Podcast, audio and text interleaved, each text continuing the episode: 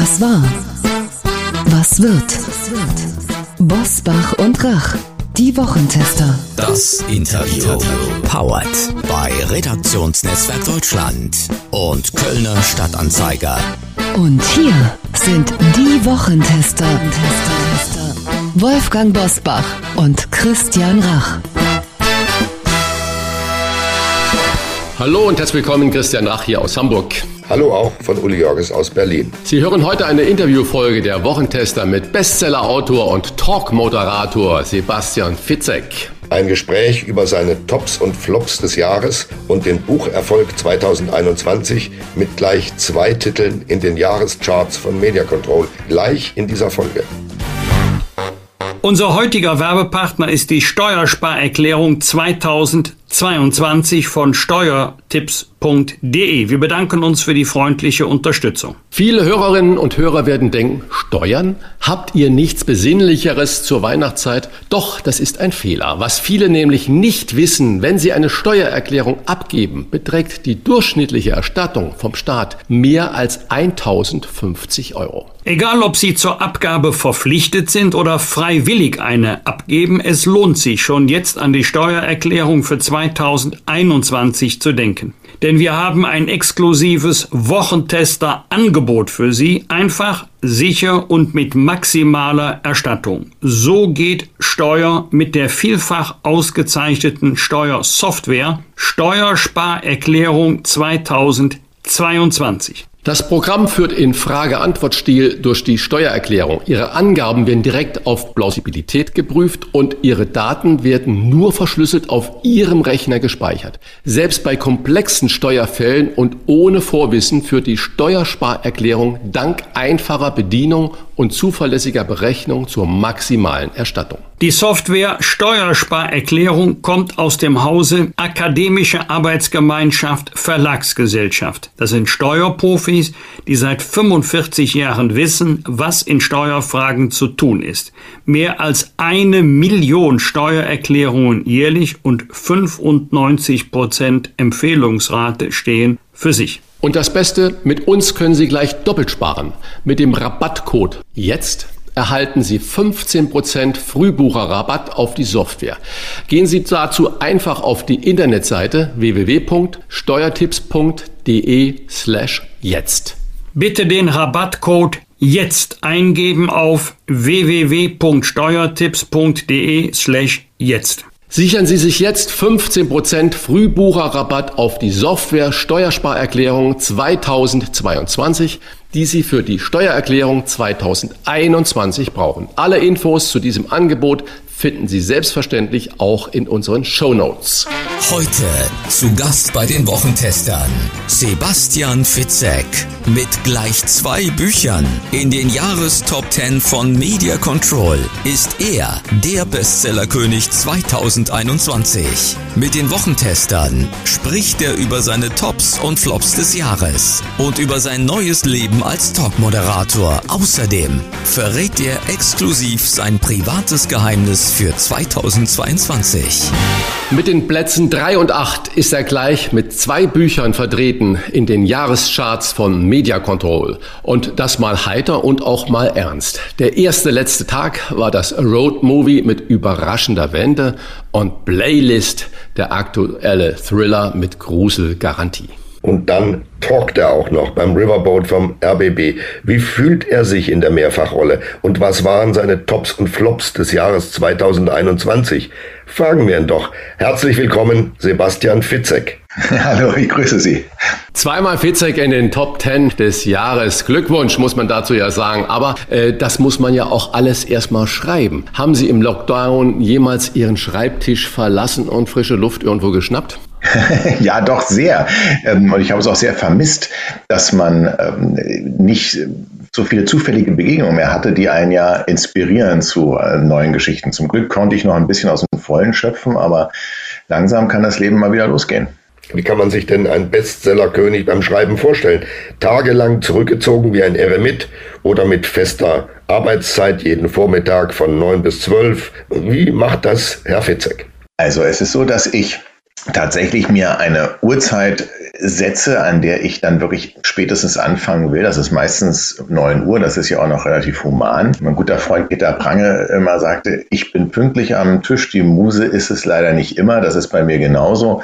Ich warte dann, ähm, dass ich in diesen Schreibfluss komme. Es ist ein bisschen wie beim Sport, also man muss die Aktivierungsenergie aufbringen. Wenn man dann aber erstmal ins Laufen gekommen ist, dann macht es auch Spaß. Und wie lang schreiben Sie? Das ist wirklich tagesformabhängig. Manchmal äh, merke ich, das läuft gut und das geht dann auch über mehrere Stunden. Manchmal merke ich aber schon, nee, das nach einer Stunde kommt sowieso irgendwie nur morgens raus. Ich habe aber auch gemerkt, dass die Selbsteinschätzung komplett falsch ist. Ne? Manchmal denke ich, boah, was hast du hier wieder geleistet? Am nächsten Tag lese ich es mir durch und sage, nee, davon kannst du gar nichts gebrauchen. Und umgekehrt, wenn ich dachte, es war zäh, dann gefällt mir das dann mit Abstand dann doch viel besser.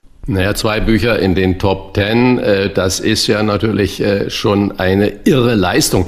Im aktuellen Thriller Playlist wird eine 15-Jährige auf dem Weg zur Schule entführt. Niemand weiß, was mit ihr geschehen ist, doch die Playlist ihrer Lieblingssongs auf dem Handy wurde nach ihrem Verschwinden verändert. Und ein Privatermittler sucht anhand der 15 Songs nach versteckten Hinweisen auf ihr Versteck. Wie kommen Sie auf Ihre Plot-Ideen?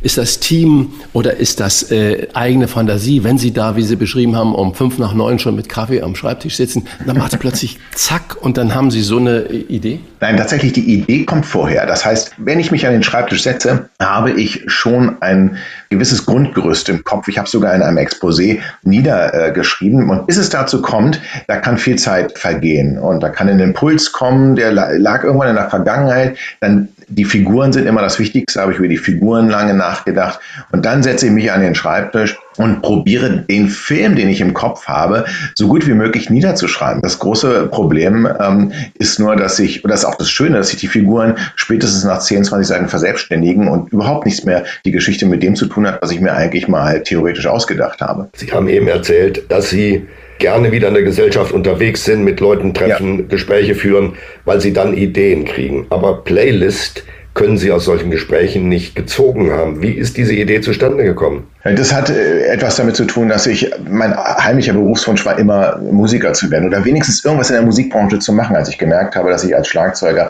nicht gut genug bin, um auf den Bühnen der Welt äh, zu bestehen. Und ich dachte mir aber wenigstens im, im Tour, Band, Management, Plattenlabel irgendwie, aber ich hatte eben als Lehrerkind äh, keine Kontakte in die Plattenfirmen und habe es aber immer wieder probiert, da irgendwie Fuß zu fassen. Meine große Leidenschaft ist eben Musik, Musik machen, Musik hören.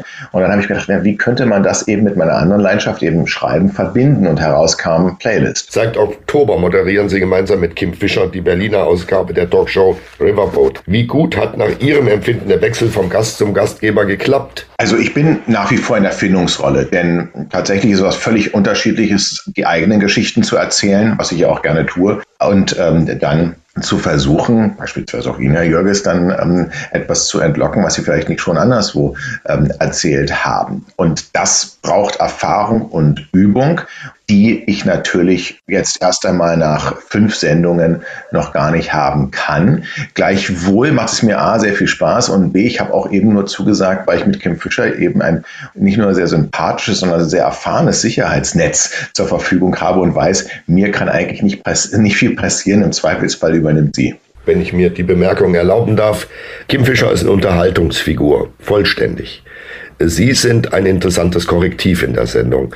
Sie stellen andere Fragen, Sie nehmen bestimmte Themen ernster, Sie lassen sich stärker auf bestimmte Gäste ein. Also insofern sind Sie ein bisschen ein Gegenspieler von Kim Fischer, wobei ich jetzt keinen Wettbewerb meine, aber mhm. sie sind mhm. eine eigene Figur in der Sendung und da sind sie aus meiner Sicht auch völlig unverzichtbar. Schon nach wenigen Sendungen muss ich Ihnen das mal sagen. Ja.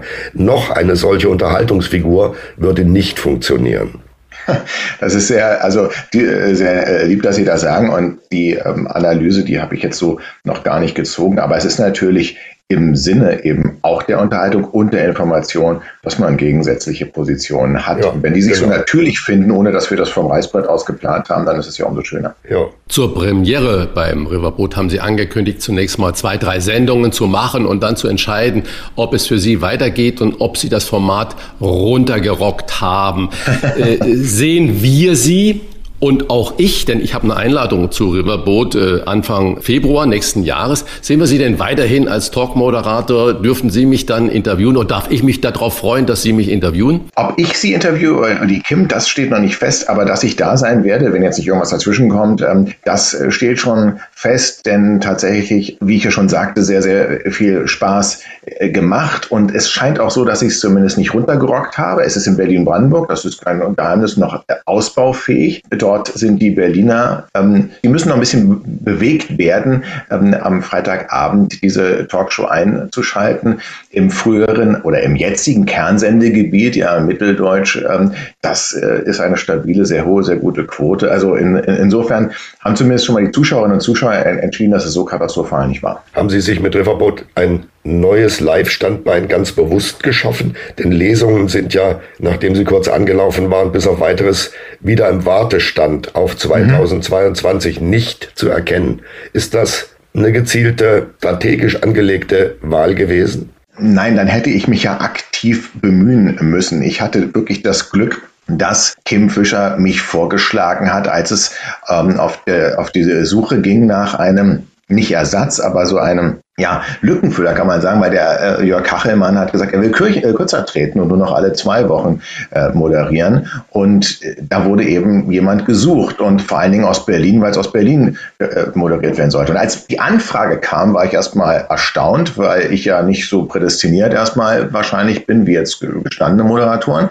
Dann habe ich mir aber gesagt, das ist eigentlich genau das, was ich auch, ich habe ja ein Sachbuch geschrieben, Fische, die auf Bäume klettern, das habe ich eigentlich meinen Kindern geschrieben, was würde ich meinen Kindern heute sagen, ich morgen die Gelegenheit nicht mehr dazu hätte. Und ein großer Punkt war, ergreife Chancen, probiere Sachen aus, bleib nicht immer nur in deinem Fahrwasser. Und dann habe ich gesagt, nee, also du hast es äh, selbst mit deinen Kindern empfohlen, dann musst du auch, auch mal selber dich aus deiner Komfortzone herausbegeben, ausprobieren, auch in Kauf nehmen, wenn es eben nicht klappt. Und, und dann habe ich, also erst wollte ich ablehnen und dann habe ich gesagt, nee, das machst du jetzt mal. Ähm, und ähm, das war dann also am Ende rein zufällig, aber ein glücklicher Zufall. Wir sprechen gleich weiter mit Sebastian Fitzek nach einer kurzen Werbepause. Wir bedanken uns bei unserem Werbepartner Facebook für die freundliche Unterstützung. Menschen, die etwas verändern wollen, suchen oft auf Facebook und Instagram nach einem Netzwerk und Gleichgesinnten. Die slowenische Facebook-Seite Ekologi Bresmeja motivierte 270.000 Freiwillige zur Teilnahme an der Aktion Let's Clean Slovenia in One Day, um sich für die Säuberungen von Mülldeponien einzusetzen. Seitdem spielt die Seite eine wichtige Rolle dabei, das Umweltbewusstsein in Slowenien zu stärken. Erfahren Sie mehr darüber, wie Facebook-Gemeinschaften in Europa hilft, mehr zu erreichen auf about.fb.com slash de slash euro. Hier noch einmal die Adresse about.fb.com Für viele Autoren sind ja und Autorinnen sind ja die Lesungen eigentlich ein Riesenevent und bei Ihnen ist es ja auch so, das ist ja ein großes Live-Event. Alles ist ja da eigentlich runtergefahren. Wie schwer fällt Ihnen die Planung da fürs nächste Jahr mit Lesungen durchs Land zu touren? Total schwer. Ich habe jetzt schon Anfragen, beispielsweise nehmen wir mal die Leipziger Buchmesse. Ich bin mir nicht sicher, A, findet die statt? B, wann findet die statt? Denn im letzten Jahr oder in diesem Jahr wurde sie ja verschoben. C, ist es überhaupt möglich, dort mit Publikum in Kontakt zu treten, denn ich bin ja Autor. Mit anderen Worten, ich muss jetzt keine Fachgespräche äh, führen, die sicherlich wichtig sind, aber mit, mit Agenten und Vertrieblern, ähm, sondern ich möchte natürlich auf Leserinnen und Leser stoßen. Wenn das aber gar nicht möglich ist, wenn Lesungen nicht möglich sind, weil die Hygienebestimmungen, die natürlich äh, zu respektieren sind, wenn die das gar nicht möglich machen, dann bin ich da eigentlich auch wiederum Fehler am Platz. Also mit anderen Worten, ich bin mir wirklich nicht sicher ähm, und habe erst einmal alles auf Hold gelegt. Wir haben ja schon angekündigt, dass wir mit Ihnen, da Sie ja nun Kollege sind, auf Ihre persönlichen Tops und Flops des Jahres 2021 zurückschauen. Was war Ihr Highlight? Ja, mein Highlight, das klingt natürlich kitschig, ist aber nun äh, so mit meiner Lebensgefährtin ähm, Linda, sind zwei äh, Highlights. Ähm, das eine, das habe ich ehrlich gesagt noch gar nicht so irgendwie kundgetan. Ähm, weiß ich nicht, ob mir jetzt jemand den Kopf abreißt, ähm, PR-technisch, aber. Wir nicht, wir, wir reißen ja, ihn nicht ab. Nö, aber ja. ich habe mich verlobt, also insofern, ähm, also nicht ich, sondern wir haben uns verlobt und werden im nächsten Jahr ähm, heiraten. Und das zweite Highlight ist einfach das einzig Positive, und ich möchte wirklich jetzt die Pandemie nicht romantisieren, das einzig Positive war, dass ich mehr Zeit dann auch hatte, ähm, für unseren äh, Jüngsten, den Oscar, ähm, aufwachsen äh, zu sehen, mehr Zeit mit ihm zu haben, da von den ersten Schritten bis zu den ersten äh, Worten alles wirklich auch live miterleben zu können. Das waren die ganz privaten Tops, die, die beruflichen Tops sind. Beruflich ist ja wahnsinnig. Wir haben schon eigentlich über die Highlights beruflich gesprochen. Ähm, die haben die aber nochmal übertrumpft. Welches waren Ihre Flops? Gerne auch die privaten Flops des Jahres? Sagen Sie jetzt nicht, mein, sagen Sie jetzt nicht meine Verlobung. das wäre lustig, ne? Das war so der Hintergedanke, ne? Dass so mir Decke, und dass mir die Decke auf den Kopf gefallen ist. Nein, ähm, also ich muss sagen, die, die Flops, äh, das, da werde ich, da muss ich eher politisch werden, denn ich finde die Kommunikationsstrategie ähm, von Anfang an in der Pandemie, auch parteiübergreifend hinweg, katastrophal. Und das hat wirklich ja. dazu geführt, dass wir, wir haben den Menschen von Anfang an die Wahrheit irgendwie nicht zumuten äh, wollen. Und die Wahrheit ist schlicht und einfach, äh, nobody knows anything. Ähm, und ähm, äh, wir machen Fehler und wurden so viele Wahrheit als absolut verkauft, die am Ende ähm, vor allen Dingen wurde wahnsinnig viel mit Angst gearbeitet. Und ich meine, das ist ja nur mein Kernmetier. Und ich, und ich weiß äh, irgendwann aber, auch in einem Buch, ist man einfach nicht mehr geschockt, wenn die 20. Angstsituation hintereinander kommt. Da braucht man Ruhephasen, da braucht man auch mal was anderes, da braucht man auch mal Zuversicht, da braucht man auch mal Hoffnung. Diese permanente Angststeuerung hat eben dazu geführt,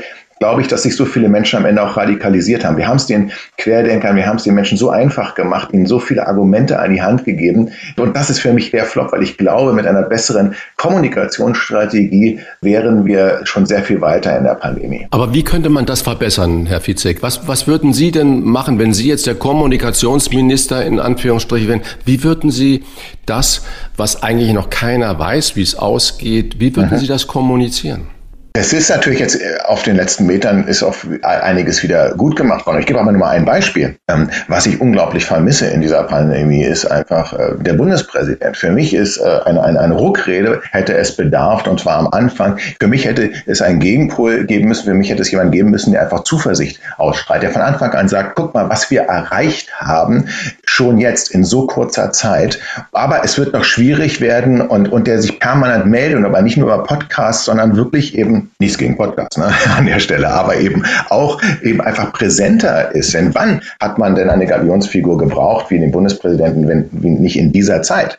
Und da muss ich sagen, das hat es gefehlt. Wir hatten wahnsinnig viele Mana, wir hatten wahnsinnig viele Schwarzseher. Das ist ja auch richtig, das muss ja auch so sein. Wir haben irgendwann, äh, und das begann eben ganz früh, wenn nicht alles aufarbeiten, mit, der, mit den Masken, wo mir erst erzählt wurde, die Masken sind eine Höflichkeit, ähm, die braucht man eigentlich gar nicht. Am nächsten Tag wurde mir erzählt, ähm, ich trage am besten zwei. Und dann anstatt, anstatt einfach wirklich mal zu sagen, pass mal auf, wir wissen zurzeit nicht was, das ist schlimm, da kommt was auf uns zu. Jetzt lasst uns Dinge tun, die sich später vielleicht auch als falsch herausstellen, aber wir machen es erstmal, weil das Risiko, dass es eventuell, wenn wir es nicht machen, dass wir dann in den Abgrund marschieren, ist eben größer, als wenn wir uns mal für zwei, drei Monate eine, eine lästige Maske ins Gesicht hängen. Und ich glaube, dass man den Menschen dann das zumuten kann, wenn man merkt, da ist jemand, der meint das, das ernst. Ich glaube auch, dass deswegen deswegen äh, beispielsweise Karl Lauterbach, man kann von ihm halten, was man will, aber der ist halt authentisch, der sagt eben das, was er denkt und, und deswegen hat er eben auch in der Bevölkerung hohe Beliebtheitswerte, auch wenn er bestimmte Dinge sagt, die, die, die keiner hören will.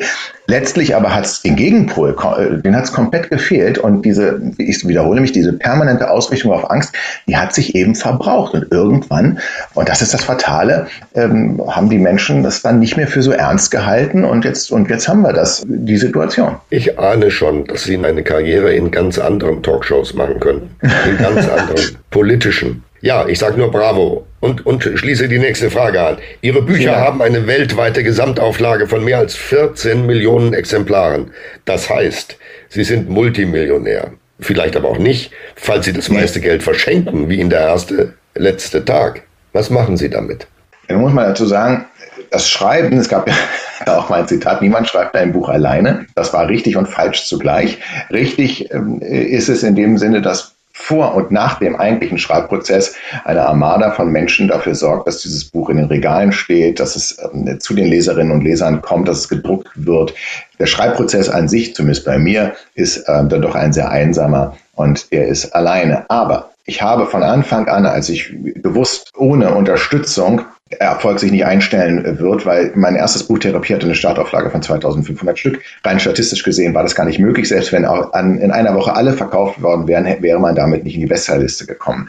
Also habe ich mir von Anfang an Hilfe geholt. Von guten Freundinnen und Freunden, mit denen ich schon lange beim Radio zusammengearbeitet habe. Ich habe mir also ein Management organisiert. Ich habe mir eine PR-Agentin ähm, organisiert. Ähm, und mittlerweile habe ich sechs äh, Festangestellte. Wir haben eine Firma. Wir arbeiten auch für andere andere Autorinnen und Autoren, allerdings dort sehr zurückgenommen. Und ich investiere einen großen Teil wieder in mich selbst. Ich investiere natürlich auch in ähm, karitative äh, Objekte, das ist gar, äh, gar keine Frage.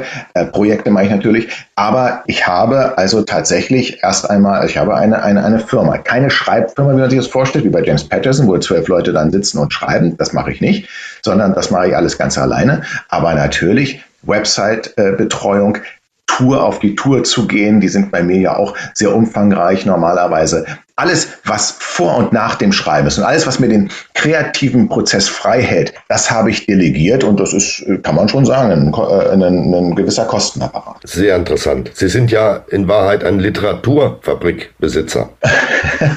das wäre dann, wenn ich, glaube ich, Verleger wäre. Verlage sind ja in, in, im Grunde Literatur. Das ist was Fabrik. ganz anderes. Ja, ja, das ist aber was anderes. Sie machen ja was anderes und Sie meinen so anders. Herr Filzek, bitte ergänzen Sie diesen Satz. Wenn Harpe Kerkeling mit seinem Katzenbuch Pfoten vom Tisch immer noch auf Platz 1 ist und ich nicht, dann ist das für mich ein völlig akzeptabler Zustand, denn ich schätze sowohl Harpe Kerkeling als auch das Buch und das ist ja in einem völlig anderen Genre. Wie, lieber Herr Fitzek, feiern Sie Weihnachten? Zu Hause oder weit weg? Weihnachten wird traditionell zu Hause gefeiert. Ich habe auch schon mal weit weg äh, gefeiert und ähm, kann dem Gedanken, in der Wärme zu sitzen, auch etwas abgewinnen. Äh, Aber dieses Jahr ganz klassisch und der Weihnachtsbaum wird auch erst am 24. aufgestellt. Wo ist das Zuhause? Das Zuhause ist in Berlin und ja, ich meine, Berliner sind ja, ich weiß nicht, ob sie treu oder phlegmatisch sind können Sie sich aussuchen, eins von beiden bin ich. Und bin ja hier geboren und nie sehr weit selbst aus meinem Kiez äh, weggezogen. Sie haben gerade gesagt, feiern Sie ganz klassisch. Was sind denn Weihnachtsrituale im Hause Fitzek? Die Weihnachtsrituale sind eben beispielsweise, dass die Tanne erst an dem Tag aufgestellt wird, dass es eine Bescherung so ab 16 Uhr gibt und nach der Bescherung dann gegessen wird. Das Essen allerdings ist kein Ritual. Das, das kann variieren von ähm, Würstchen, wie sie häufig in Berlin mit Kartoffelsalz serviert werden zu Weihnachten, bis hin zu chinesisch. Da bin ich überhaupt gar nicht festgelegt. Playlist heißt sein aktueller Thriller im Weihnachtsgeschäft und der ist nicht nur ein Buch, sondern auch eine Playlist mit 15 Songs, die wie ein düsteres musikalisches Rätsel funktionieren. Vielen Dank für das Gespräch, Sebastian Fitzek und frohe Weihnachten. Danke Ihnen. Ja, Ihnen auch. Bleiben Sie gesund. Das ist ja in diesen Tagen das, das, das Wichtigste. Und frohe Feiertage. Sie sagen Danke. es. Vielen Dank. Ciao. Danke sehr. Tschüss. Ciao. Bosbach und Rach. Im Internet diewochentester.de Unser heutiger Werbepartner ist meisterklasse.de. Kulinarik aus Leidenschaft. Wir bedanken uns für die freundliche Unterstützung. Es sind nur noch wenige Tage bis Weihnachten und deshalb habe ich heute das perfekte Last-Minute-Geschenk für alle, die genauso gerne genießen wie ich. Meisterklasse bietet Online-Kulinarikkurse in Kinoqualität mit Meisterköchen wie Harald Wohlfahrt. Roland Treppel, der Duc Nungo oder Justin Leon, die aus TV-Shows oder Sterne-Restaurants bekannt sind. Meisterklasse ist das perfekte Weihnachtsgeschenk für Kochbegeisterte, Feinschmecker, Genussmenschen und alle, die es werden wollen. Natürlich können sie sich auch selbst mal etwas gönnen. In den Meisterklasse Online-Kochkursen ist für jeden Geschmack etwas dabei. Von Sushi über italienische Heimatküche bis zur Weinkunde. Und natürlich wird auch das Geheimnis der perfekten Gans gelüftet. Meisterklasse ist für Anfänger und Fortgeschrittene geeignet, mit flexiblem Lerntempo und ganz ohne Stress. Als neues Hobby für Sie allein, für Paare oder für die ganze Familie. Jeder Kurs ist als Gutschein online buchbar und Sie können den Starköchen sogar Frage stellen, zum Beispiel zu Ihren Rezepten.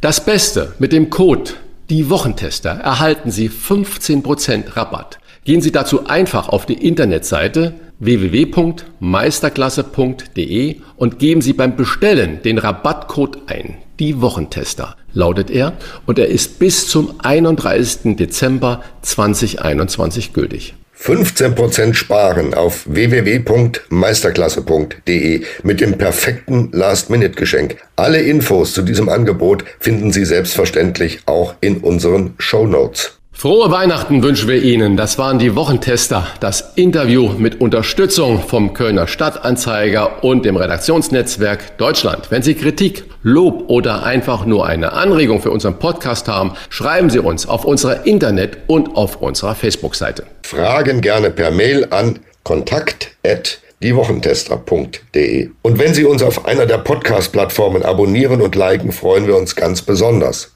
Danke für Ihre Zeit. Über die Feiertage hören Sie unser Weihnachtsspecial. Die neue reguläre Folge hören Sie am Freitag, 14. Januar 2022. Punkt 7 Uhr. Die Wochentester einschalten.